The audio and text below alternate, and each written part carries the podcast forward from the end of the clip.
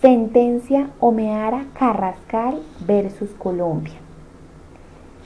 Para el año de 1994, en los municipios de Aguachica, San Alberto, San Martín, Gamarra y La Gloria de la subregión del sur de Cesar, se puede evidenciar presencia de grupos paramilitares la existencia de un vínculo entre los grupos paramilitares y miembros de la fuerza pública en relación con violaciones de derechos humanos, ejecuciones judiciales, desapariciones forzadas, tortura y tratos crueles, inhumanos o degradantes, también como desplazamiento forzado, entre otros. Este vínculo se manifiesta a través de acciones directas colaboración, coordinación a través de omisiones de integrantes de la fuerza pública que han favorecido las acciones de los grupos paramilitares. Los hechos se remontan el día 28 de enero de 1994, donde la primera víctima, el señor Noel Omeara Carrascal, fue atacado por cuatro civiles, los cuales pues dispararon indiscriminadamente eh, en el cual en el expediente pues repositan varios testimonios que vinculan tanto a grupos paramilitares como a agentes del Estado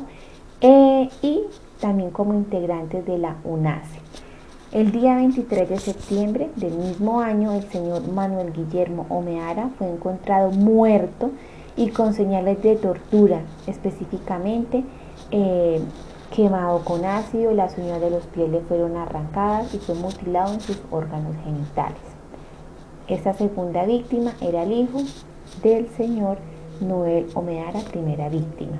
El 20 de diciembre del 2013, pues la parte civil solicitó declarar el delito investigado como crimen de lesa humanidad y por consiguiente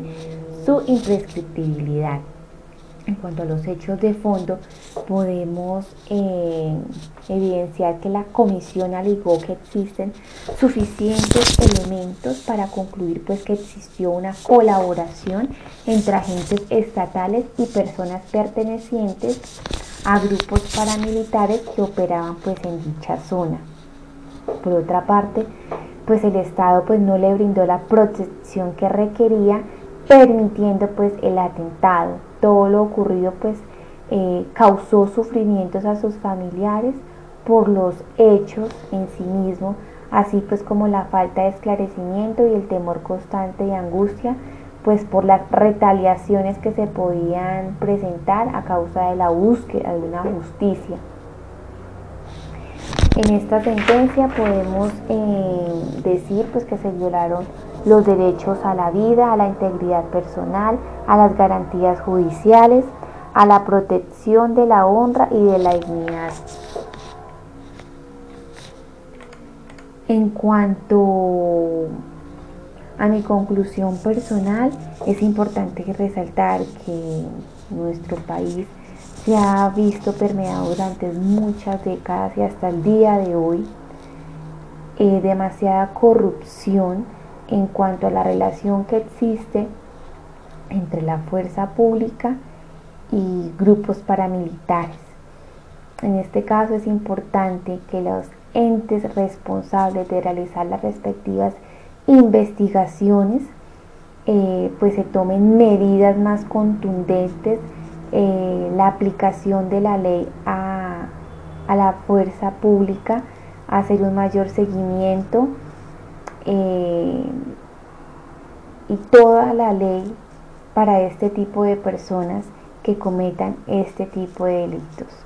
También es importante reforzar las herramientas de apoyo en cuanto al tema social, psicológico y el acompañamiento de forma indeterminada a las familias de las víctimas, principalmente a nuestros niños. En este caso, eh, se puede evidenciar que una niña de 5 años que presenció